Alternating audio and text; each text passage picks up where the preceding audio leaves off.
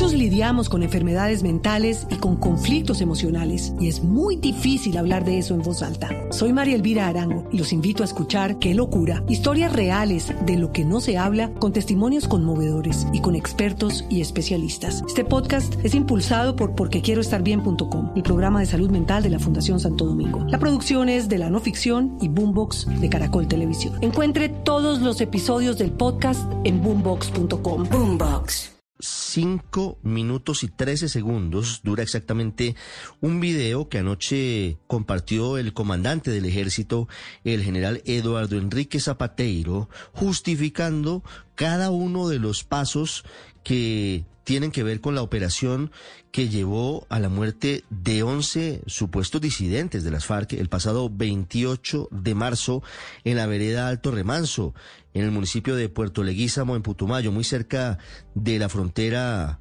fluvial con Ecuador y con Perú. Una zona muy difícil, una zona en la que además de la presencia de las disidencias de Iván Márquez, también hay presencia de los grupos encabezados por alias Gentil Duarte y por Iván Mordisco. El general Juan Carlos Correa Consuegra es el comandante de la División de Aviación de Asalto Aéreo del Ejército de Colombia, que fue la encargada de liderar la operación de hace dos semanas. Nos atiende hasta ahora. General Correa, buenos días. Ricardo, muy buenos días. Un saludo muy especial para usted, para la mesa de trabajo y para toda la audiencia. General Correa, ¿por qué tanta suspicacia en torno al operativo del 28 de marzo? ¿Cuál es su lectura desde la División de Asalto Aéreo del Ejército? Eh, Ricardo, es una operación, como lo he dicho ya en varias ocasiones, que, que nace con unos antecedentes. Entre esos antecedentes hay unos muy importantes. Hemos tener claro que están dentro de nuestra sanción constitucional eh, atender como son las alertas tempranas, como la 02 de 2022, donde prácticamente en, ese, en esas alertas tempranas avisan o informan a las autoridades que en el área general del municipio de Puerto Leguízamo se encuentra impactada por una presencia de grupos armados ilegales, por esas disputas territoriales que no son más que disputas por el control de las rutas y todo el, ciclo del narcotráfico. Y eso, como lo dicen ellos precisamente en esta alerta temprana, inciden sobre las posibilidades de permanencia en el territorio y en el desarrollo de las actividades. Si nosotros vemos esas alertas tempranas, esos consejos de seguridad que realizamos en las unidades territoriales, como es la sexta división en este caso, donde algunos miembros de la población, algunas comunidades locales o regionales se quejan de esas actividades, lógicamente el Ejército Nacional dentro de su mandato constitucional tiene que hacer caso y atender, atender esas necesidades. Es importante entender que nuestro comandante del Ejército, Miguel Zapatero, tiene una orden muy clara que donde haya una alerta temprana tiene que seguir una orden de operaciones precisamente para apoyar ese mandato constitucional. Con base en esos antecedentes, es un planeamiento delicado, prolongado, detallado, donde está enfocado con una inteligencia muy dominante de nuestra Armada Nacional, donde tiene una serie de, pruebas que ustedes de pronto han visto por los medios, donde se muestra la actividad que hacen estos sujetos en esta región donde entre estas peleas que han tenido estas dos estructuras armadas ilegales, que han sido más de 27 confrontaciones armadas, han tenido más de 100 asesinatos de sus integrantes. Y aparte de eso, han realizado más de 271 ataques contra la población civil. Entonces, eso genera una operación militar, como les dije anteriormente, con un planeamiento detallado y una ejecución muy especializada por unas unidades especiales que llegan a un sitio donde se encuentra una estructura armada, es a quien se dirige la operación. General, en este caso, ¿cuánto tiempo de planificación tuvo esta operación? ¿Y cómo se acercan al sitio en el que se produce finalmente el resultado de 11, dicen ustedes, disidentes muertos? Sí, presente, el proceso de inteligencia, ese proceso de inteligencia nació desde el año pasado. Desde el año pasado venimos haciendo un seguimiento, unir específicamente la Armada Nacional dentro de sus capacidades de inteligencia y se hace un seguimiento de esa estructura, se toma una serie de pruebas, eh, hay inteligencia en el terreno, de tipo humano, de tipo técnico. Cuando a nosotros nos presentan ya lo que llamamos nosotros el paquete de inteligencia, donde dicen, mire, con base en esta alerta temprana, tenemos determinado que la estructura pivote, que es la que controla esa región de, del Putumayo, es la estructura del Frente 48, presente la estructura del gas residual 48 de la segunda Marquetalia, entonces inicia el trabajo de, planeamiento. Ese planeamiento nosotros lo llamamos dentro de nuestra doctrina el proceso militar para la toma de decisiones. Dentro de ese proceso uno analiza pues, la estructura, analiza la amenaza, analiza cuál es el problema y cuál es el impacto que se requiere para esa operación. Dentro de ese planeamiento se establece que, que el, pivote dentro de esa misma estructura 48 es su comisión de, de, finanzas, que es la que maneja el narcotráfico y que es la razón de ser precisamente de esa disputa entre las dos organizaciones.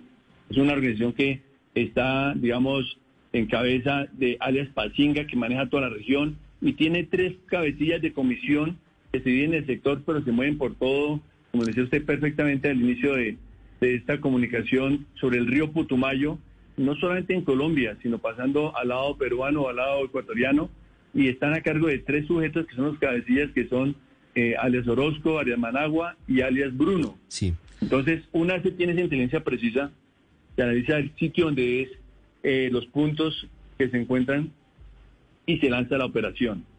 En el momento que se lanza la operación militar, y, y vuelvo y vuelvo, repito, ya, ya estableció claro el objetivo militar legítimo que esta estructura, se inicia una operación en el marco del derecho internacional humanitario para lograr eh, afectar esta estructura y traer calma a la región. Antes de avanzar hacia lo que pasó en, en esa operación del 28 de marzo, yo quiero preguntarle sobre lo que nos han dicho sobrevivientes de lo que pasó en Alto Remanso y también algunas personas que estaban pues conociendo lo que está ocurriendo en la zona. Ellos dicen que lo que estaban allí haciendo era un bazar con el fin de arreglar caminos veredales. La información del ejército, ¿cuál era para iniciar la operación?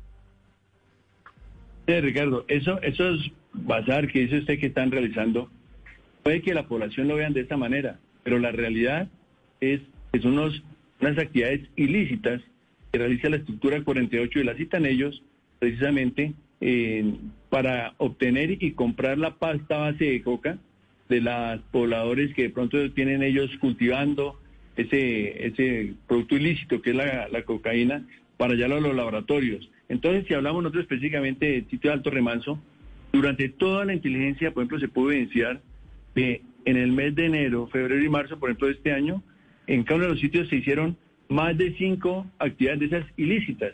Entonces, sí, la población lo ve o lo muestra como una, un, un, bazar, pero hay que entender que hay un ciclo vicioso del narcotráfico y se lo voy a explicar para que quede claro qué es lo que pasa en varias de esas veredas.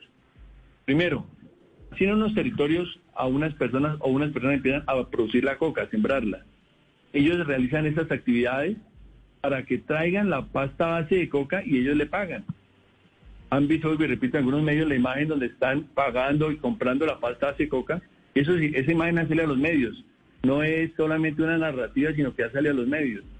Posterior a eso, en esos mismos lugares, el mismo cabecilla del Frente 48 tiene algunos sitios, como por ejemplo el burdel, donde trae mujeres de otros lados y las, las utiliza ahí en, tareas de prostitución. Entonces, cuando vienen las personas con la plata, les pagan la, la, pasta de coca, les tiene mujeres, les tienen tragos, les tienen actividades y nuevamente arrancan y a la semana vuelven. Por eso es que es ese ciclo permanente y eso todo hay informaciones que se integrarán a las autoridades competentes y ese ciclo es permanente porque precisamente en esos laboratorios, que en su mayoría tratan de ubicarlos al otro lado de la frontera para evitar la acción del Estado, entonces tiene que tener un insumo permanente cada semana para poder producir. Y eso es lo que causa la disputa entre las dos, eh, los dos grupos armados ilegales, para ver quién controla las rutas, quién controla los cultivos, quién controla los, los laboratorios.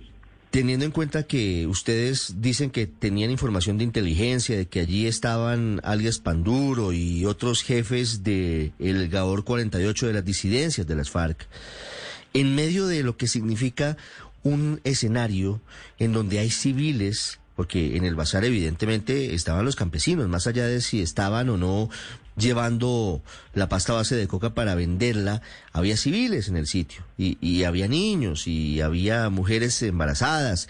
En ese entorno es legítimo que francotiradores del ejército disparen contra integrantes de las disidencias. Hay que entender el contexto de cómo pasó allá en la operación. Inicialmente nosotros llegamos al área del objetivo a buscar la, la, presencia de este grupo armado. Estuvimos tres días, tres días pendientes, observando eh, para nosotros poder hacer uso del principio de distinción, es decir, diferenciar los no combatientes de los combatientes que es la estructura armada. En ese lugar sí hubo esas actividades, nosotros lo vimos. En algunos medios también salió, por ejemplo, el video donde se ve uno de nuestros hombres haciendo la vigilancia, se observa un miembro de la estructura armada y se ve claro que tiene un fusil con mira y está vestido con prendas civiles y que en ese mismo punto pasa una mujer y pasa un menor. Precisamente eso demuestra que nosotros, aparte de ver la estructura y si hay población civil, nosotros no actuamos porque vemos que tenemos que tener seguridad de que vamos solamente a la estructura. Cuando dispararon, general, discúlpeme, general Correa, cuando disparan los francotiradores del ejército, ¿había población civil al lado de los que ustedes califican como disidentes de las FARC? Población civil no había. Y por eso te quiero explicar el contexto para que entendamos. El primer día había aproximadamente unas 300 personas. Estamos observando y no se ejecutó ninguna operación por el, por el riesgo. Al segundo día ya habían 100 porque algunos habían vendido o comprado sus actividades, se habían ido. En ese, en ese segundo del domingo, precisamente que es donde está la imagen le estaba comentando, inclusive nuestros hombres que están observando vigilancia, como lo reportan en sus, en sus comunicaciones, dicen el mismo, la misma persona que está animando la actividad deportiva estaba diciendo que por favor el equipo, el equipo de, de comandos de frontera que llegara a la cancha que no perdían por W. Ya estamos pendientes de que la misma actividad, ellos son conscientes de que estaban jugando un partido con los comandos de frontera, un grupo ilegal. No se hace absolutamente nada. Al otro día, a las 6 de la mañana y 40 de la mañana, no había población, no había personas civiles, no combatientes fuera de ningún caserío. Nosotros estamos observando y en la madrugada a las 5 de la mañana se escuchan unos botes que salen del sitio. Presumíamos que ya se había ido la comisión, pero a las 6 y 40 uno de nuestros puntos de vigilancia y observación determina y observa que hay tres sujetos en armas, vestidos de civil pertenecientes a la estructura. Están ahí y están alistándose para salir, presidente del caserío, alistando a subir un bote. Están en el embarcadero, ya en un área que queda a un lado del caserío, no dentro del caserío, sino en el borde del río, ya alistándoles para salir. General Correa, para, para, entender el contexto, perdóneme, una persona con un fusil terciado, con un fusil en la mano, ¿es un blanco legítimo? Así esté en una zona en donde hay civiles. Eh, una persona que carga un arma es eh, posiblemente y perfectamente eh, sujeto de, de, un disparo de un francotirador, de una operación de la fuerza pública? o, cómo eh, se presenta allí el principio de proporcionalidad, entendiendo que ustedes tenían información de inteligencia de que podrían ser delincuentes. Pero si los delincuentes no los estaban atacando, general, eh, ¿se justificaba que el primer eh, momento y la primera actuación fuera dispararles? ¿O cómo va la proporcionalidad y la secuencialidad de los, de los hechos? No, totalmente. Primero de todo, como les decía al principio, es una operación que se desarrolla en el marco del derecho internacional humanitario. Ese marco del derecho internacional humanitario precisamente está diseñado para estas actividades, eh, digamos, armadas en contra de estos grupos ilegales. Y está totalmente identificado que una persona, y no es una persona en una estructura que se está observando por más de dos días, que sea la actividad que ha generado, y vuelvo y repito, que ha generado, de acuerdo a, a los, a los consejos de seguridad y alertas tempranas, desplazamiento y amenaza a la población, se nota y se, y se ve, lógicamente, que precisamente son miembros de esa estructura armada. Esas personas, como usted ve, también eh, se ve que están listos para salir, están armados y se convierten en un blanco lícito. Es una actividad que usted lo ha visto no solamente aquí en esta región, porque nosotros nos, enfocamos de pronto solo acá y está bien, pero hay que ir por otras áreas como en el norte de Santander, en el Cauca, donde se hay presencia de estas estructuras de esta misma manera, porque esa es la guerra híbrida. Ellos emplean el vestirse civil, estar, eh, digamos, cerca de las poblaciones civiles para evitar las acciones del Estado, pero eso no limita la acción del Estado. Entonces, muchos soldados nuestros han sido asesinados precisamente por el empleo de esos francotiradores por parte de ellos, y eso, repito, lo está enmarcado dentro del derecho internacional humanitario. Sí, general Correa, ¿por qué si ustedes llegaron a la zona el 25 de marzo, estuvieron, dice usted, 26 y 27 eh, escondidos, eh, adelantando esta operación durante el tiempo en que se llevaba este bazar, no recolectaron fotografías eh, del campamento guerrillero que ustedes inicialmente dijeron, del centro cocalero? ¿Dónde están las pruebas, general Correa? ¿Dónde están las pruebas de que eso, como dijo en las últimas horas el general Zapateiro, era un centro de acopio de cocaína? Nosotros, presidente, estamos en una misión de observación y vigilancia, presidente, determinando y distinguiendo la estructura y separándola de la población. Todas las pruebas, y quiero ser muy cauteloso en esto y, quiero pues que entiendan, todas las pruebas eh, serán entregadas a las autoridades competentes.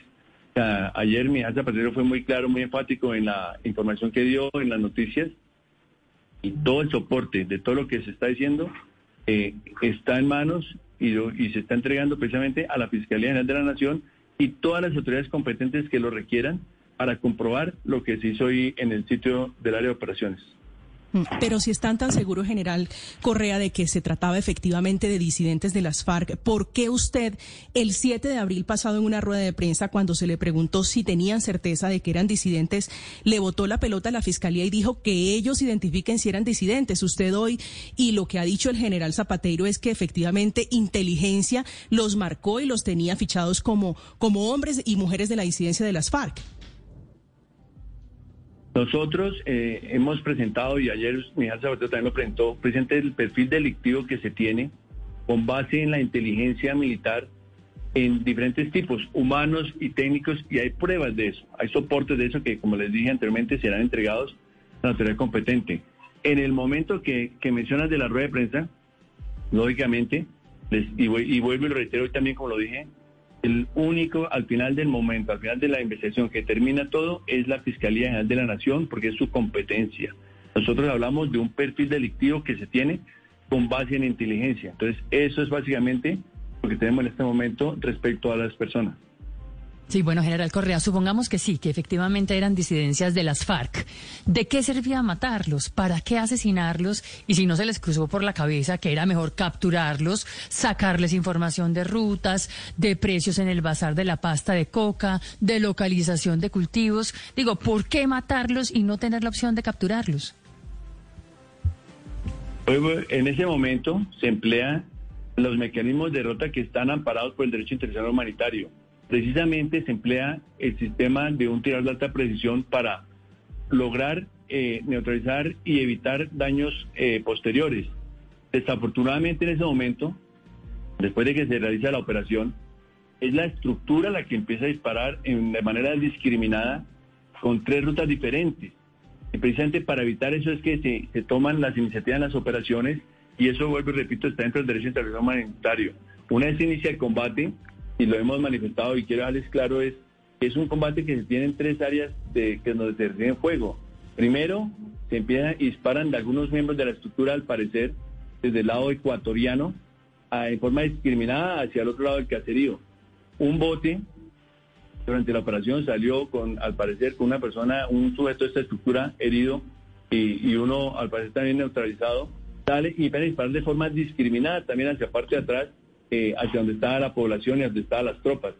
Entonces, ese es el escenario del combate en ese momento. Yo te repito, todo eso... Sí, no, pero General Correa, la pregunta de Paola es buena porque, y ni más faltaba, no vamos a defender aquí a integrantes de grupos armados ilegales ni a quienes atacan a la fuerza pública. Ese no es el objetivo, pero sí se trata de esclarecer lo que pasó. No estoy atacando a quien dispara, pero quien comienza a disparar indudablemente es el ejército. Los francotiradores que estaban dispuestos, que piden autorización para proceder, les dan autorización para que procedan y disparan. La pregunta de Paola es muy clara. ¿Por qué proceden a disparar, a matar a estos disidentes y no buscaron capturarlos? Vuelvo y repito, aquí no estamos hablando de matar, sino cumplir un mandato constitucional. Y quiero ser claro en un aspecto. La operación militar se desarrolla en el marco del derecho internacional humanitario como ley especial. Se aplica precisamente a las situaciones las Fuerzas Armadas, en el caso de este caso, Fuerzas Militares enfrentan a grupos armados organizados. y organiza, autoriza una utilización de medios y métodos de combate contra objetivos militares previamente definidos, permitidos por dicho ordenamiento jurídico. Entonces, ahí en ese, en ese lugar, vuelvo y le digo, se toman los mecanismos que se requieren y es claro explicar que y lo, todos... Lo entiendo. Lo entiendo, lo entiendo y, y puede estar amparado en las normas, general. Pero es que inevitablemente esto nos devuelve a, unas épocas dolorosas para el ejército, para nuestra fuerza pública general, y yo por eso le insisto en, en, ese punto, porque ese punto es fundamental en todo lo que estamos hablando. Siempre se dijo que lo que se privilegia cuando actúa la fuerza pública son las capturas. Y luego, si no se logran las capturas, pues indudablemente podrían venir las bajas y han ocurrido en combates y han ocurrido en otros escenarios. Eso que, que estamos hablando, lamentablemente, por ejemplo, no sucedía cuando estuvimos en eh, la triste espiral de los falsos positivos, que primero se daban bajas y se mostraban como éxitos. Y por eso la pregunta de Paola es importante y yo quiero insistir en eso, general. ¿Por qué se privilegia en esta operación disparar con francotiradores para abatir a estas personas y no pensaron en capturarlas?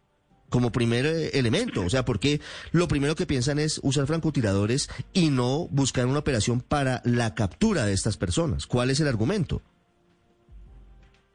Eh, la misión que se llevaba era de neutralizar y entre las capacidades que tiene la unidad, precisamente es capturar o neutralizar los, los objetivos militares cuando eso sea más proporcional y más ventajoso que enfrentar un combate. Nosotros vemos que cuando uno llega a unas unidades, a unos sitios, como en este caso esta, este área urbana, se presenta una serie de combates y para nosotros primaba precisamente la protección de esa población civil.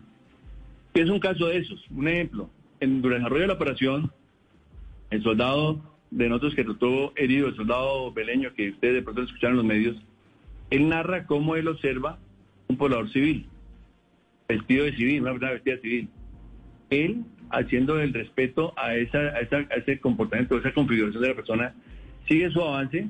Cuando más adelante esa misma persona que está civil saca el fusil y de una vez le dispara a matar. Le hieren un brazo y el soldado cae tendido y tiene que ser recuperado por la tropa.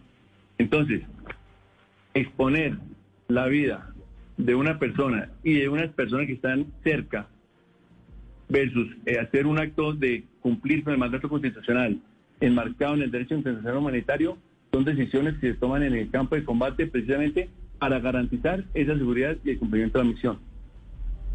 Sí, general Correa, usted que es el hombre que planeó esta operación puede ayudarnos a entender un detalle que ha causado además muchas preguntas de la comunidad y de la opinión pública. ¿Por qué sus hombres estaban vestidos de negro como lo describen los sobrevivientes y además quienes quedaron heridos después de la operación? ¿Cuál era la vestimenta exacta de sus hombres? ¿Llevaban uniforme militar? Claro, claro que sí. Como dijimos en la rueda de prensa, la operación se lo condujo hombres, soldados de nuestro Ejército Nacional que iban uniformados y equipados con base en nuestras técnicas, tácticas y procedimientos. Los uniformes, las armas y los proyectos que se emplearon están amparados por nuestra doctrina y por la ley. En ningún momento se portaron uniformes que no iban de acuerdo a nuestros reglamentos. General, ¿qué hay de cierto de que fue el ejército y sus hombres los que iniciaron el combate? Es decir, llegaron disparando sin previo aviso, sin identificarse como fuerza pública y lo que forzó fue un enfrentamiento que terminó con este número de bajas. Hay que entender que no se llegó, como dicen, como dicen a veces en algunas partes, que se llegó y se entró disparando. Quiero ser claro. Nosotros observamos el área por más de dos días discriminando que no hubiera presencia de la población civil cuando se hiciera la actividad de la actividad militar. Se vieron 300 el primer día, 100, 60 y nosotros estamos observando y llegamos a ver aproximadamente unos 60 máximos después de la operación. Pero en el momento que está la operación no había población y se inició la operación y sí la inició el Ejército Nacional. Pues repito, con su mandato constitucional, soportados en el derecho internacional humanitario. Entonces, no es que entráramos disparando, como algunos dicen que en medio de la población, que eso es totalmente falso. Y por eso quiero ser contundente en decir que la mayoría de los cuerpos que fueron encontrados después del combate, muertos en el de combate, estaban precisamente a la orilla del río. porque están fuera del caserío y que el ejército en ningún momento ingresó al caserío. En ningún momento hay, hay, hay manifestaciones o, cosas que dicen de que el ejército llegó diciendo que eran de otra estructura totalmente falso.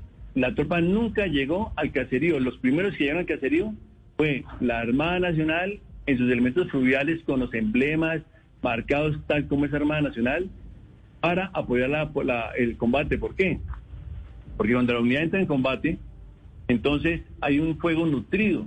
Nosotros en un combate de este nivel no hay un fuego nutrido tan fuerte y ahí reportan las unidades desde el campo de combate están en fuego nutrido, que necesitan el apoyo urgente, que están disparándoles desde el caserío, están disparándoles desde el otro lado del río, le están disparando desde, desde el bote. Y como la meteorología no está óptima en ese momento cuando inician los combates, para entrar los helicópteros, que es el primer mecanismo de apoyo que tenemos, precisamente por eso entra la, la Armada Nacional en sus eventos fluviales, como les digo, y ellos son los primeros que entran y tienen contacto con la población civil. Nosotros no entramos en ese momento. General Correa, entre los testimonios recorridos y recogidos en la población se asegura que la posición de los cadáveres fue alterada, se movieron cuerpos. ¿Esto ocurrió? No, señor, en ningún momento. Nosotros, todas las operaciones que hacemos en el Ejército Nacional, nosotros lo primero que hacemos es asegurar el área y mantener la escena donde sucedieron los hechos. ¿Para qué? Para que una vez asegurada el área, puedan entrar las autoridades competentes y poder, y poder eh, hacer sus actos urgentes. Eh, dentro de esas actividades, cuando llegó la Armada Nacional, y como le dijo la persona que iba al mando de, la operación y informó al fiscal personalmente, habían dos cuerpos que estaban eh, ya en peligro de que se los llevara el río cuando ellos llegaron. Ellos tomaron las imágenes, los soportes, los reubicaron porque se lo está llevando el río, o sea, los recuperaron para que no lo llevara el río y apenas llegó la, policía judicial a hacer sus actos urgentes, el mismo comandante le manifestó, mire, aquí vimos esto, pasó esto, está la situación, y, y lógicamente le explicó las condiciones. Y todos esos soportes están presentes en manos de las autoridades competentes con las imágenes, con los informes de, de esos hechos y presente el lugar donde encontraron los cuerpos. Sí, general Correa, el informe de medicina legal sin duda va a ser determinante en, en, aclarar mucho de lo que pasó allí en Puerto Leguízamo. Déjeme preguntarle si no va a haber algún resultado frente al, a la distancia de los disparos. ¿A qué distancia dispararon sus hombres? ¿A qué distancia disparó el ejército, general Correa? Lo, del ejército disparó a distancias eh, bastante largas, digamos unos 50, 80, 100 metros, 150 metros porque vuelvo y repito, nosotros no, estábamos en el caserío, ahí no hubo ningún combate, digamos, dentro del caserío, no estamos eh, con la cerca a donde está la estructura. Por eso nosotros empleamos, como les decía, unidades especiales, un entrenamiento alto, un entrenamiento con unas miras especiales que ustedes mismos las han visto en los medios, que permite perfectamente discriminar cuál es el banco, quién le está disparando, y como nosotros estamos en el área, digamos, eh, rural, en la parte de la parte del monte, de la parte externa, pues, en ningún momento tenemos un combate ni cercano a, esta población. O sea que yo creo que, como les decía, nosotros le entregamos todas las pruebas de medicina legal. Allá la Fiscalía ha hecho todo el trabajo de una manera excelente, lo hemos aportado todo lo que hemos aportado, podido aportar. Allá las unidades que participaron siguen en el área de operaciones, no en el área, sino en la unidad militar, eh, presente aportando a los entes competentes todas las pruebas y, y requerimientos que tengan. General Correa, quiero hacerle una última pregunta. Human Rights Watch, que es una ONG muy prestigiosa, ha estado en terreno desde hace una semana y en las últimas horas entregó un informe preliminar sobre lo que pasó en la vereda Alto Remanso y ha concluido que cuatro civiles murieron en esta operación contra las disidencias de las FARC. ¿Ustedes desde el ejército comparten este resultado de Human Rights Watch? Nosotros tenemos la información que dimos, que dimos ayer por los medios de comunicación en casa de nuestro guante del ejército de lo que tenemos en nuestro, presente nuestro perfil eh, criminal.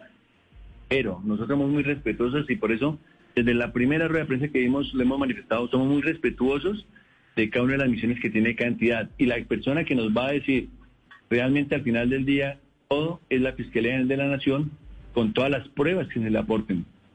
Entonces realmente yo creo que es importante el pueblo colombiano esté tranquilo que esta fue una operación totalmente militar hacia un blanco legítimo en DIH, cumpliendo nuestra misión constitucional que hubo discriminación para separar los combatientes de los combatientes, una inteligencia dominante, no solamente el día, sino más de un año, más de un año mirando, observando el comportamiento y que lo hacemos precisamente en ese mandato constitucional de proteger la población que se ve afectada por el enfrentamiento de estas estructuras.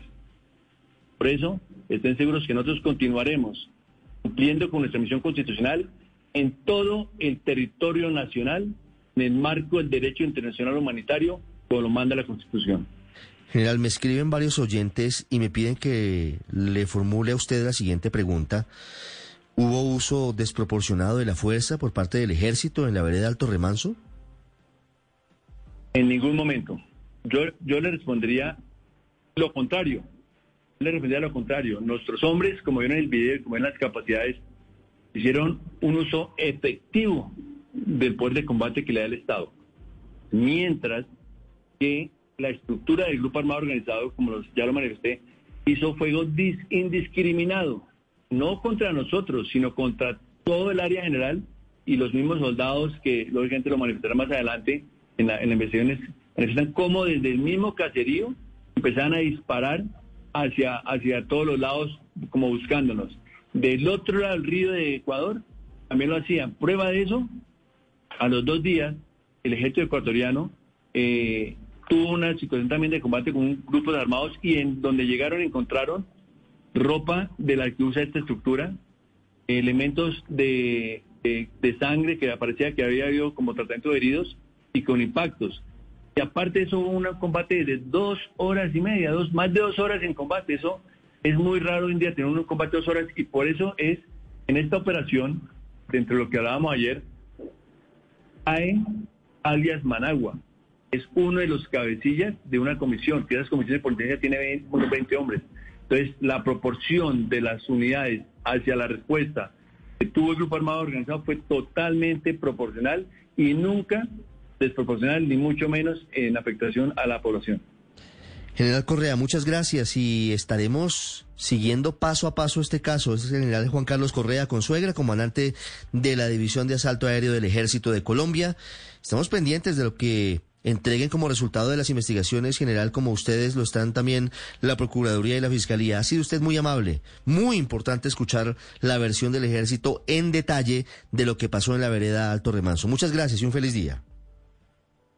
Ricardo, muchas gracias y un feliz día para usted y para toda la comunidad. Siete, cinco minutos. Les decíamos que eh, Human Rights Watch lleva varios días en terreno, en la zona en la que ocurrieron estos hechos y ha entregado un reporte preliminar en las últimas horas. Juan Papier es el investigador principal de la División para las Américas de esta ONG, de la prestigiosa Human Rights Watch. Señor Papier, buenos días. Bienvenido a Mañanas Blue. ¿Qué tal? Buenos días, muchas gracias por la invitación. ¿Cuál es la principal conclusión de este reporte preliminar? ¿Qué fue lo que pasó en la vereda Alto Remanso en Putumayo? Mira, nosotros todavía estamos investigando los hechos, hemos estado en terreno, eh, hablando con familiares de las víctimas eh, y de los fallecidos, con la comunidad, hemos estado en contacto con las autoridades de Fiscalía, le hemos enviado un cuestionario con 19 preguntas al Ministerio de Defensa eh, y todavía estamos examinando los hechos. Hasta ahora tenemos evidencias que indican, que sugieren fuertemente que al menos, a lo menos cuatro de los once muertos eran civiles, pero todavía estamos examinando e investigando cómo murieron esas personas y cuál era el objetivo de este operativo militar y si se respetaron el derecho internacional humanitario y el derecho internacional de los derechos humanos. Mm. Preliminarmente, señor Papier, ¿qué les indica lo que han encontrado en el terreno? si era una operación contra las disidencias, como lo dice el ejército. La comunidad lo ha negado. La comunidad dice que era un bazar en el que estaban para recaudar fondos con el fin de estar eh, construyendo caminos veredales. ¿Qué encontraron ustedes en terreno? Lo que sabemos hasta ahora es que en ese bazar efectivamente había eh, numerosos, probablemente decenas de miembros de la comunidad, de civiles, pero también probablemente entre cuatro y cinco a lo menos miembros del Comando de la Frontera. Pero eso, el hecho de que haya miembros del Comando de la Frontera no basta por sí solo para determinar si aquí se cumplió con el derecho internacional.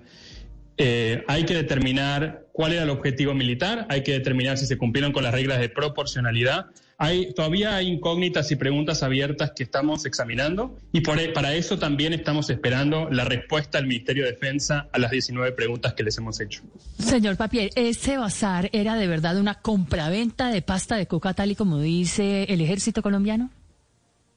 Mira, en esos bazares ocurren muchas cosas. Eh, en esos bazares hay fiestas de la comunidad, hay participación de la comunidad y también en algunas ocasiones los miembros de los grupos armados se aprovechan se infiltran dentro de la comunidad para hacer compra-venta de coca o para hacer otro tipo de actividades ilegales. Eso ocurre en el Putumayo, lamentablemente, es parte de la, de la falta de presencia estatal que hay y del control social y territorial que ejercen los grupos armados en esa zona del país. Señor Papier, yo le insistía al general Correa que acaba de hablar con nosotros frente a la definición de lo que significa uso proporcional de la fuerza y blanco legítimo y cuáles son los pasos en los que se justifica que una persona sea abatida en combates. Según el derecho internacional humanitario, pues entiendo que cada caso es particular y distinto, pero en este escenario, en un escenario en el que hay unas personas aparentemente armadas, en eh, un sitio en donde hay casas y hay presencia de civiles, ¿cómo debe actuar en teoría un eh, ejército o la fuerza pública haciendo uso de esos principios, del principio de proporcionalidad y del principio de cómo se debe avanzar en un escenario tan complejo y tan difícil. Mira, es una pregunta que legalmente, jurídicamente es, es difícil. Primero porque aquí no está claro, a diferencia de lo que señala el ejército, que se aplique realmente el derecho internacional humanitario. Porque para que se aplique el derecho internacional humanitario tenemos que estar ante un conflicto armado entre el Estado colombiano y comandos de la frontera. Y por lo pronto el ejército y las autoridades colombianas no hablan de conflicto armado. Y si uno mira los dictámenes que ha hecho el Comité Internacional de la Cruz Roja, se refieren a seis conflictos armados en el país actualmente, pero no incluyen, no, ellos no señalan que exista un conflicto armado entre el Estado colombiano y el comando de la frontera. Entonces, ahí hay una primera incógnita sobre si es correcto que el ejército aplique derecho internacional humanitario como lo está aplicando en este caso. Si no se aplica el derecho internacional humanitario, se deben respetar siempre las garantías de derechos humanos. Y eso exige que la fuerza letal, como se eh, utilizó en este caso, solamente se aplique cuando hay un riesgo inminente a la integridad física o a la vida de una persona y el uso de la fuerza letal sea la única forma posible de proteger a esa persona. Ese es el estándar que nosotros estamos evaluando para ver si aquí se cumplieron con las obligaciones internacionales de Colombia. Es decir, una acción de francotiradores detectando unas personas que según inteligencia eran integrantes de un grupo ilegal, que seguramente tenían vínculos con el narcotráfico, que seguramente tenían vínculos con las disidencias ¿Es permitido, es avalado simplemente en el primer momento, que era la pregunta que le hacíamos al general Correa?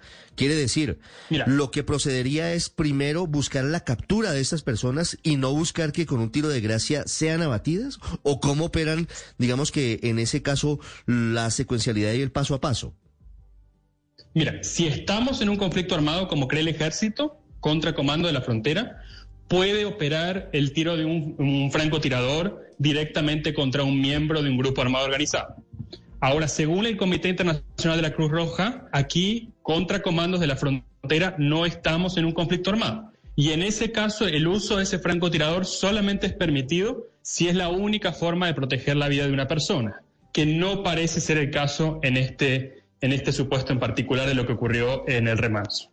Las 7 de la mañana, 11 minutos. Es Juan Papier, investigador jefe de Human Rights Watch para las Américas. Señor Papier, muchas gracias. Muchas gracias a ustedes. 7, 11 minutos. Ya regresamos en Mañanas Blue.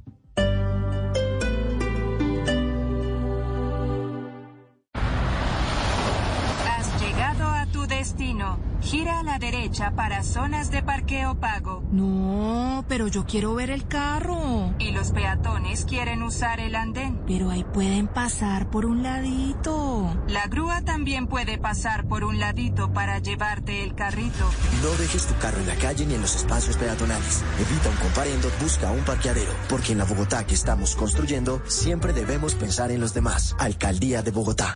El Festival Iberoamericano de Teatro presenta de Un canto a los cuatro vientos, epopeya visual y sonora que nos conmueve y permite develar nuestras verdades y reconocernos como país con un camino común. Teatro Mayor Julio Mario Santo Domingo del 14 al 16 de abril. Código PULEP VAO 977. El nuevo Nissan March te demostrará que es un vehículo equipado para descubrir nuevas emociones. Cuando sumas aventuras más seguridad con 6 airbags, más conexión Apple CarPlay y Android Auto, más un motor de 1.6 increíblemente eficiente, el resultado es la adrenalina de que nada te detiene. Así funciona el nuevo Nissan March. Emociones amplificadas. Visítanos en nissan.com.co o concesionarios Nissan a nivel nacional. Las especificaciones pueden variar de acuerdo a la versión del vehículo. Semana de reflexión, semana de recogimiento, semana para revisar nuestras creencias sobre lo divino y lo humano. Blue Radio presenta una serie de especiales con los temas para reflexionar sobre lo que sucede en Colombia, en el mundo y en nuestro interior. Jueves y viernes de 7 a 8 de la mañana. Comience el día con las noticias de la mañana y los especiales del servicio informativo. Este jueves a las 10 de la mañana, los pecados de las campañas políticas. En año electoral no todo es santo. A las 11 de la mañana, Ucrania. La fe en medio de la guerra. Cómo conviven la esperanza y las armas. A las 12 del día, el metaverso de la religión. Las creencias en la virtualidad. A las 2 de la tarde, Semana Santa en las regiones. Entre la tradición y la nueva realidad. Semana Santa. Una semana de reflexión con Blue Radio y bluradio.com. La alternativa. Avanzar con tu negocio está en ti. Compra un plan de Internet fibra óptica ETV de 200 megas y recibe dos meses sin costo para que navegues a la misma velocidad de subida y de bajada. Llama ya 601-371-4000. ETV. Válido para clientes nuevos del 1 al 30 de abril de 2022. Aplican términos y condiciones en etv.com slash. A ti, que llegas todos los días agotada de trabajar y sin ganas de cocinar. Didi Food te rescata. Pide a tu restaurante favorito ahorrando hasta 50%. Solo descarga nuestra app y ya está. El ahorro de hasta 50% aplica para nuevos usuarios en platos seleccionados usando el código HolaFood. Consulta más detalles e información dentro de la aplicación. Didi Food es una app que conecta a usuarios con restaurantes y socios repartidores. Aumente la productividad de su empresa y descubra el talento de su equipo con los cursos gratuitos de capacitación en innovación, servicio al cliente, sistemas, logística y mucho más del programa Propulsor Empresarial de la Agencia de Empleo y Fomento Empresarial de Compensar. Inscriba a sus empleados y desarrolle todo su potencial con el acompañamiento de expertos y el respaldo de Compensar. Conozca la oferta completa en corporativo.compensar.com slash empresas opción asesorías empresariales. En Martes Visa, prueba más platos que te sorprenderán. Visita los restaurantes seleccionados, disfruta de una buena comida y aprovecha hasta el 30% de descuento pagando con tu tarjeta Visa. Déjate sorprender con Visa, una red que trabaja para darte más. Aplican términos y condiciones. Consúltalos en www.visa.com.co. Nissan Versa te permite estacionar tranquilo, ascender seguro hasta la cima, ver lo imperceptible, escuchar lo que quieres con solo tocarlo. Eso es desafiar lo establecido. Con Nissan Versa podrás conducir con menos riesgos gracias a sus múltiples tecnologías. Conócelo en nuestros concesionarios o nissan.com.co. Nissan Versa, desafiamos lo establecido. Llegado a tu destino. Parqueadero a 100 metros. No, 10 minutos me como el cevichito. El carro no se deja en la calle. Pero me demoro más parqueando. Se demora más sacándolo de los patios.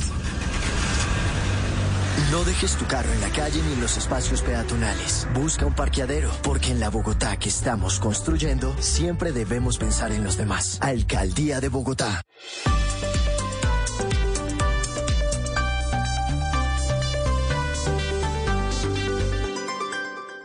Deportista, las violencias basadas en género no son un juego. Las victorias y derrotas, la pasión y la afición en juego y los datos de lo último en deportes se lo presenta Mañanas Blue. 7 de la mañana, 16 minutos. La información deportiva a esta hora en Mañanas Blue. Comenzamos hablando de Liga de Campeones. Hoy el Real Madrid enfrenta al Chelsea de Inglaterra. Este será partido en el Estadio Santiago Bernabéu, en la capital española. Recordemos que están en desarrollo los cuartos de final de la Champions. El global favorece a los españoles, a los dirigidos por Carlo Ancelotti, tres goles a uno. Pero Chelsea es un rival de cuidado y claramente será eh, el conjunto británico un difícil rival para el Madrid que aspira a asegurarse ya en la semifinal de la Liga de Campeones. La otra llave también tiene un protagonista español, es el Villarreal, que estará visitando hoy al Bayern Múnich en territorio alemán. Esta llave la gana el Villarreal por una corta diferencia, 1 a 0. Así que los alemanes aspiran también a cambiar la historia y meterse a la próxima instancia del torneo de clubes más importante en Europa. Y de la Champions a la Libertadores, torneo de clubes en nuestro continente. Hoy Boca Juniors, rival del Deportivo Cali en Copa, enfrentará al Always Ready de Bolivia, a la expectativa de saber si los colombianos eh, Fabra, Villa y Campuzano van a ser parte justamente de la formación inicialista. Es la segunda salida del conjunto Ceneice tras la derrota dos goles a cero en el estadio del Deportivo Cali. Este grupo tiene al comando al equipo dirigido por Rafa Dudamel, el conjunto azucarero con tres puntos. También Always Ready que sorprendió al otro gigante de este grupo, al Corinthians. Boca y Corinthians en cero unidades en lo que corresponde justamente a la competencia en la Libertadores. Selecciones Colombia en acción del fútbol femenino. La Mayores tendrá hoy su segundo fogueo frente a la selección de Venezuela. Este es partido preparatorio para la Copa América femenina que tendremos en junio, a mitad de año, en nuestro país. Será en el Pascual Guerrero, el primer duelo que fue a puerta abierta con público en las tribunas, terminó 2 a 2. Hoy será compromiso preparatorio a puerta cerrada. Y la otra selección eh, nacional, la sub-20, será en Chile, en La Calera, su tercera salida en el sudamericano de la categoría. Colombia ya enfrentó a Argentina, igualó 0 a 0. Colombia empató 1 a 1 con Venezuela y hoy espera conseguir su primera victoria frente a Perú. El, equipo dirigido por el técnico Carlos Paniagua está buscando el tiquete al Campeonato del Mundo de Costa Rica 2023. Y por nuestra liga, en Colombia, Jaguares 2, 11 Caldas 1. Pasto 2, Deportivo Pereira 2. La fase de los ocho mejores tiene a Nacional con 33 puntos líder. Once Caldas se mantiene octavo con 21, pero hoy las cosas pueden cambiar porque Bucaramanga y Curtulúa harán el complemento de esta décima quinta jornada. Mientras que Jaguares, tras su victoria en Montería, es un décimo con 20 puntos, es decir, se mete en la pelea por un cupo entre los ocho. Y para nuestro cierre en este primer bloque, vuelta a Turquía. Estuvo Nairo Quintana en la tercera etapa. Salió con curaciones en su rodilla en la cadera, también en su codo y el hombro, pero eh, está dando la pelea a Nairo, que es de acero. Fue uno de los cinco corredores que estuvo en la fracción de hoy del Arkea Samsic de la escuadra eh, francesa, fracción ganada por Jasper Philipsen al embalaje. Siete de la mañana, 19 minutos, los deportes en Mañanas Blue.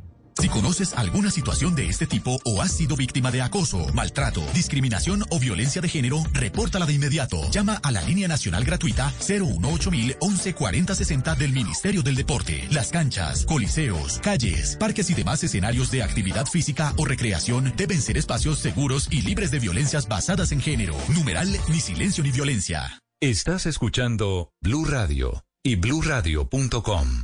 Y continuamos a esta hora de la mañana en Blue Radio. Estamos en Mañanas Blue. Los martes son de martes Visa para nuevos sabores. Paga con Visa y recibe hasta 30% de descuento en restaurantes seleccionados. Disfruta este y más de 200 beneficios. Aplican términos y condiciones en www.visa.com. En el fútbol hay algo más fácil que dar un pase. Descargar ahora la app de Codere. Esa es así de fácil. Autoriza con juegos. Estás escuchando Mañanas Blue.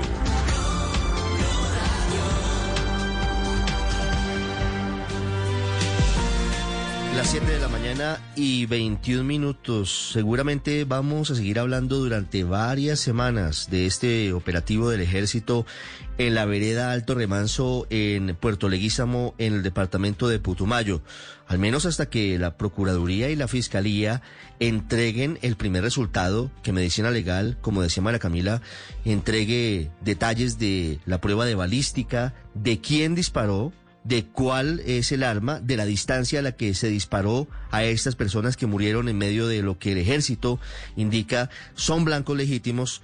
Y seguramente uno de los grandes temas, Aurelio, será saber si hubo o no uso proporcional de la fuerza y algo que está dejando sobre la mesa Human Rights Watch, que según ellos no habría un conflicto armado declarado entre el Estado colombiano y los comandos de frontera.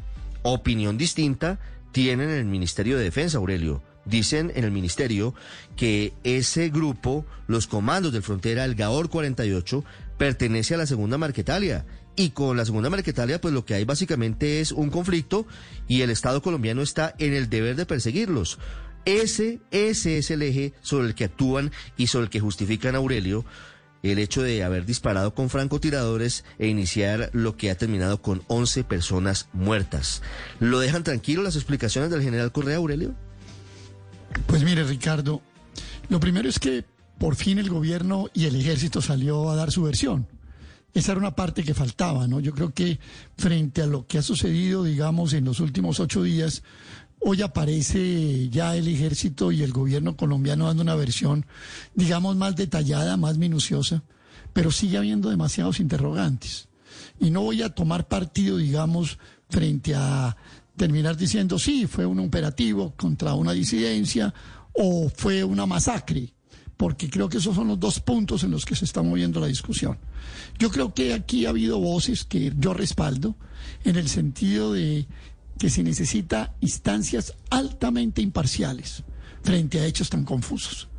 Eh, no, no, no es fácil, por ejemplo, creer, Ricardo, que haya una reunión de, en ese día, último día del llamado azar, 100 personas y que las 11 a las cuales murieron o las 11 que murieron eran exactamente los 11 blancos que estaban buscando. Realmente no es fácil entender porque lo explicó ahora el general Correa, yo recibo su versión de la mejor manera, pero no le queda a uno fácil entender y por eso salen versiones como la de Human Rights Watch diciendo no, ahí hay cuatro que no lo eran y cuando uno mira los informes del ejército, entonces a cada uno de los 11 le tiene un prontuario, un alias y, y bueno, esto realmente requiere, Ricardo, yo diría que, que, requiere una, una autoridad realmente imparcial. Y aquí surge una pregunta que están dando a la mitad del camino. ¿La fiscalía de hoy es totalmente imparcial en esa averiguación?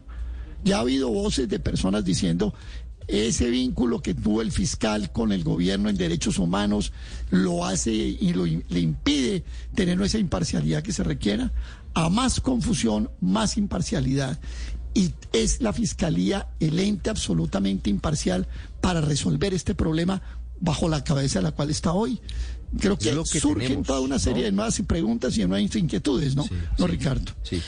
es, lo que tenemos, básicamente lo que tenemos hoy con sus virtudes y sus defectos es confiar en la Fiscalía y en la Procuraduría, que son las instituciones que deberían decirle muy rápido al país qué fue lo que pasó y si hay o no responsabilidades más allá de lo que el ejército considera como un operativo contra blancos legítimos, María Consuelo. No, y ¿La tranquiliza, la tranquiliza la versión del general Correa, la explicación que da de la operación? No, yo a, mí me tranquilizará la, la, el dictamen y la, y la sentencia y el producto de la investigación de la fiscalía que ya tiene en sus manos las pruebas que, que el ejército ha dicho, ha entregado.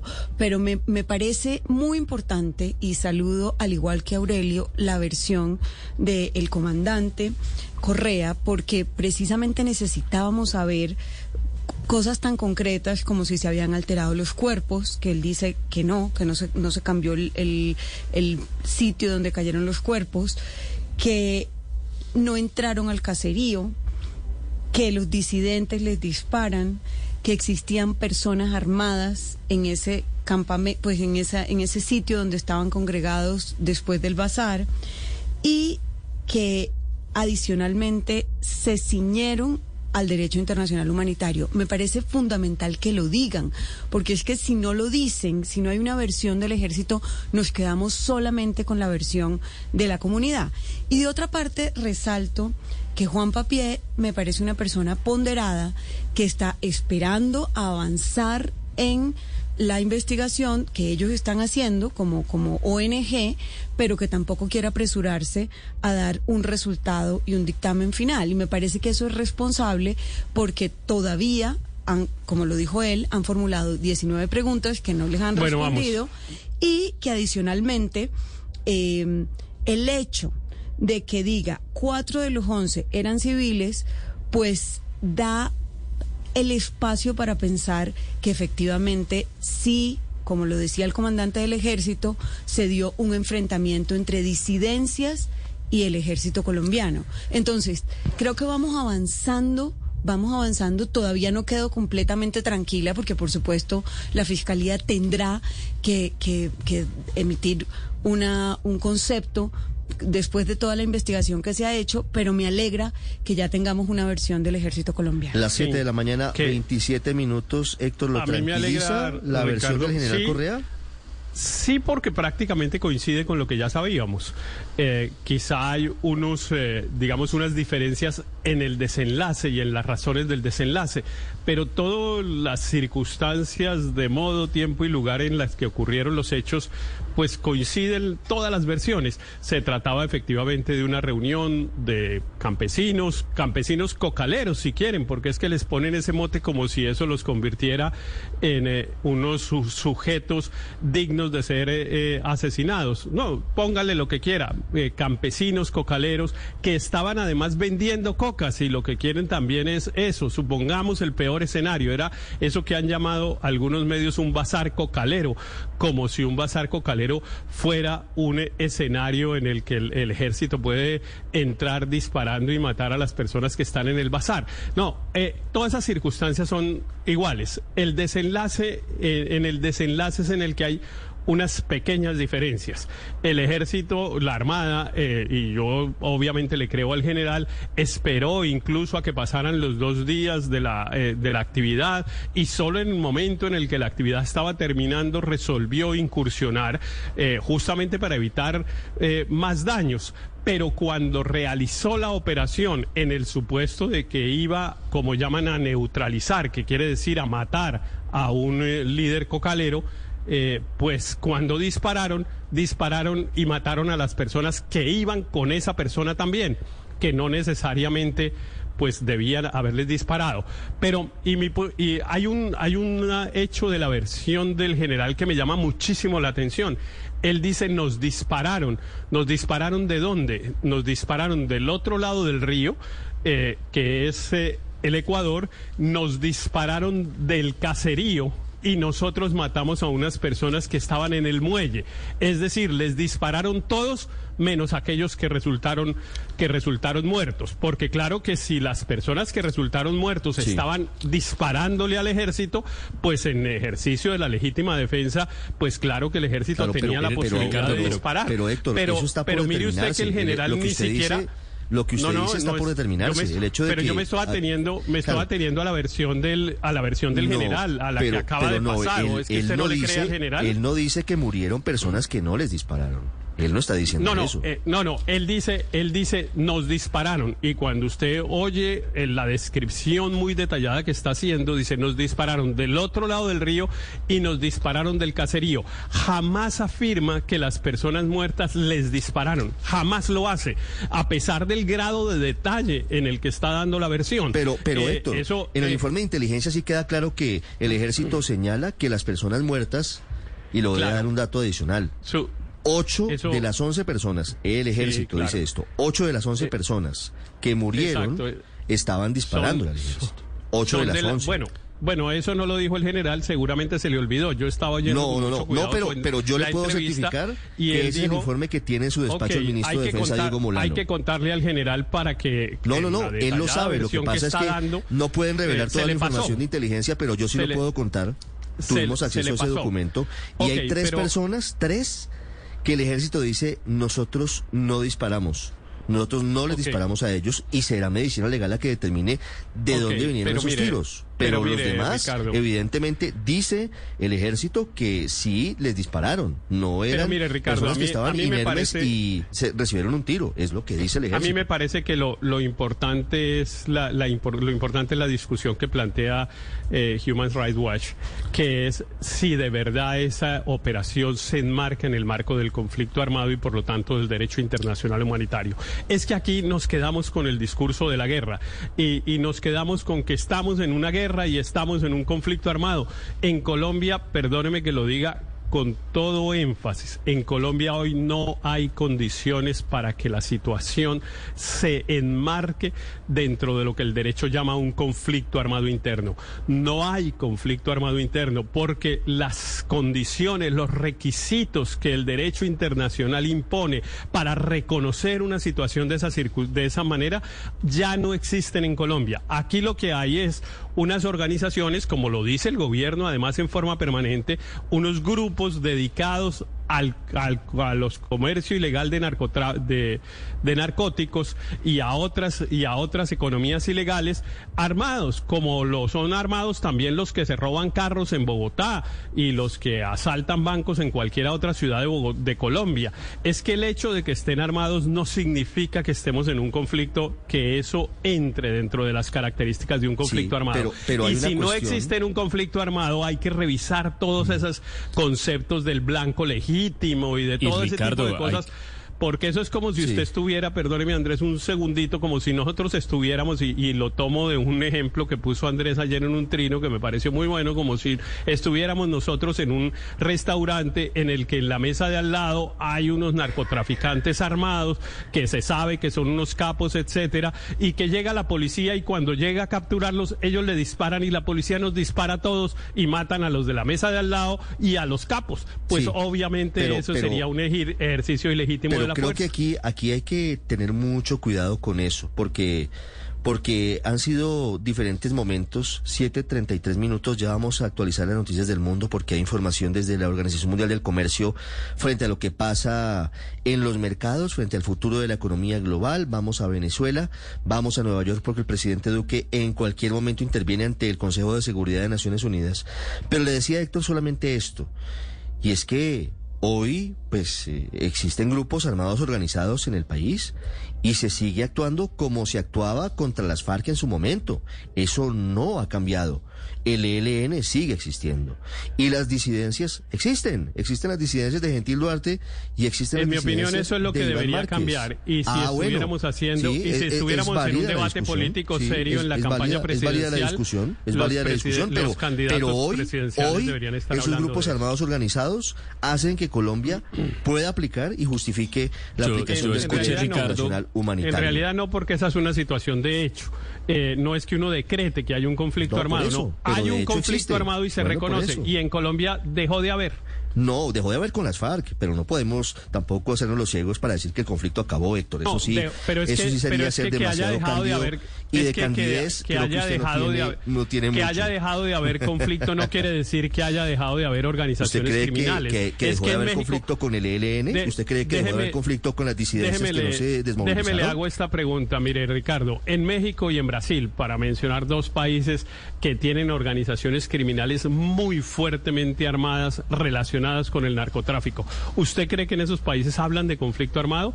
Pues por supuesto que no. A nadie se le ocurre que un combate con organizaciones narcotraficantes forme parte del conflicto armado y que se apliquen las reglas del derecho internacional humanitario. Eh, pero, pero no incluso, es comparable lo que pasa en Brasil y en México con lo que pasa en Colombia. la realidad de Colombia es mucho más compleja. Andrés, 7.35 minutos. Incluso, Ricardo, supongamos que lo hubiera. Yo me pregunto y me preguntaba escuchando al general, que lo escuché con mucha atención y que, y que me parece bien que hayan salido a dar sus explicaciones. Yo me pregunto, o yo me hago una pregunta muy simple, y es si no había otro lugar y si no había otra oportunidad para tratar de golpear a esa estructura que no fuera en un centro poblado de naturaleza civil. Es decir, ¿por qué, eh, ¿por qué se escogió como el lugar para esa operación una vereda o caserío o como quiera que se llame? Fundamentalmente habitado por civiles, donde por supuesto el riesgo de que algo salga mal y que los civiles terminen afectados por las balas, sea de uno u otro bando, es muy, muy, muy grande. Y yo creo que en todas esas operaciones y en toda la toma de esas decisiones, una prioridad absoluta debería ser proteger la vida de los civiles. Si eso ocurriera en Bogotá, siguiendo por ejemplo con el caso que ahora mencionaba, con el caso hipotético que ahora mencionaba Héctor, imagínese un tiroteo en Bogotá en un restaurante donde están, o en Medellín o en Cali, donde están almorzando cuatro capos del narcotráfico. Entonces va a llegar allí, se va a elegir ese lugar para llegar con una operación de carácter militar que va a implicar disparos, que va a implicar probablemente explosiones, yo no sé, cuando se está poniendo en riesgo la vida de muchísimos civiles, creo que probablemente no es una buena decisión. Y mire, es que yo, yo no quisiera pensar, yo no quisiera de ninguna manera pensar que la vida de los campesinos de estas regiones tenga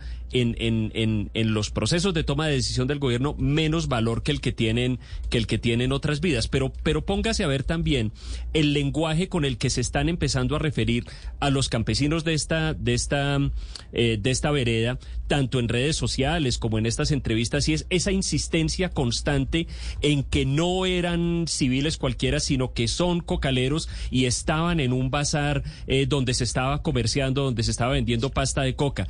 ¿En serio? ¿En serio estamos descubriendo a estas alturas de la vida que los campesinos en el Putumayo y en muchas otras regiones de Colombia no tienen otra alternativa diferente a cultivar y comerciar coca? Primera pregunta. Y segunda pregunta, ¿acaso eso hace que sea perfectamente legítimo y válido o eh, que mueran en una operación de estas? O, ¿O acaso eso hace que su vida tenga menos valor al momento en el que se plantean las, las, las operaciones como las que estamos hablando? Entonces, si mueren, si mueren unas personas, pues eh, de balas, eran, eran, eran comerciantes de coca. Eso me parece un poco a mí la, la versión eh, 2022 del no estaban recogiendo café. Las vidas civiles, las vidas de estas personas tienen el mismo valor que la vida de cualquier otro colombiano y es más, Yes.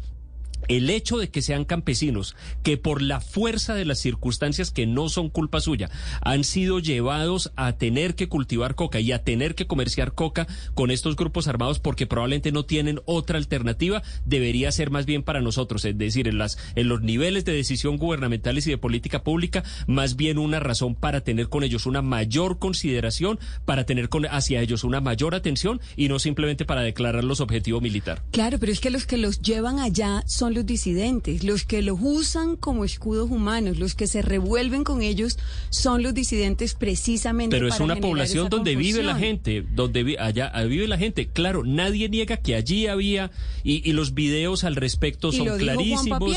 Y lo dijo, sí, claro, nadie ha negado, nadie creo que está negando que allí había eh, integrantes de esos grupos disidentes. Mi pregunta es, entonces, ¿eso hace que la decisión de, de, hacer una operación allí, donde claramente van a estar en peligro las vidas de civiles, de niños, de mujeres, de todo tipo de personas, eh, eh, sea, sea, sea una buena decisión?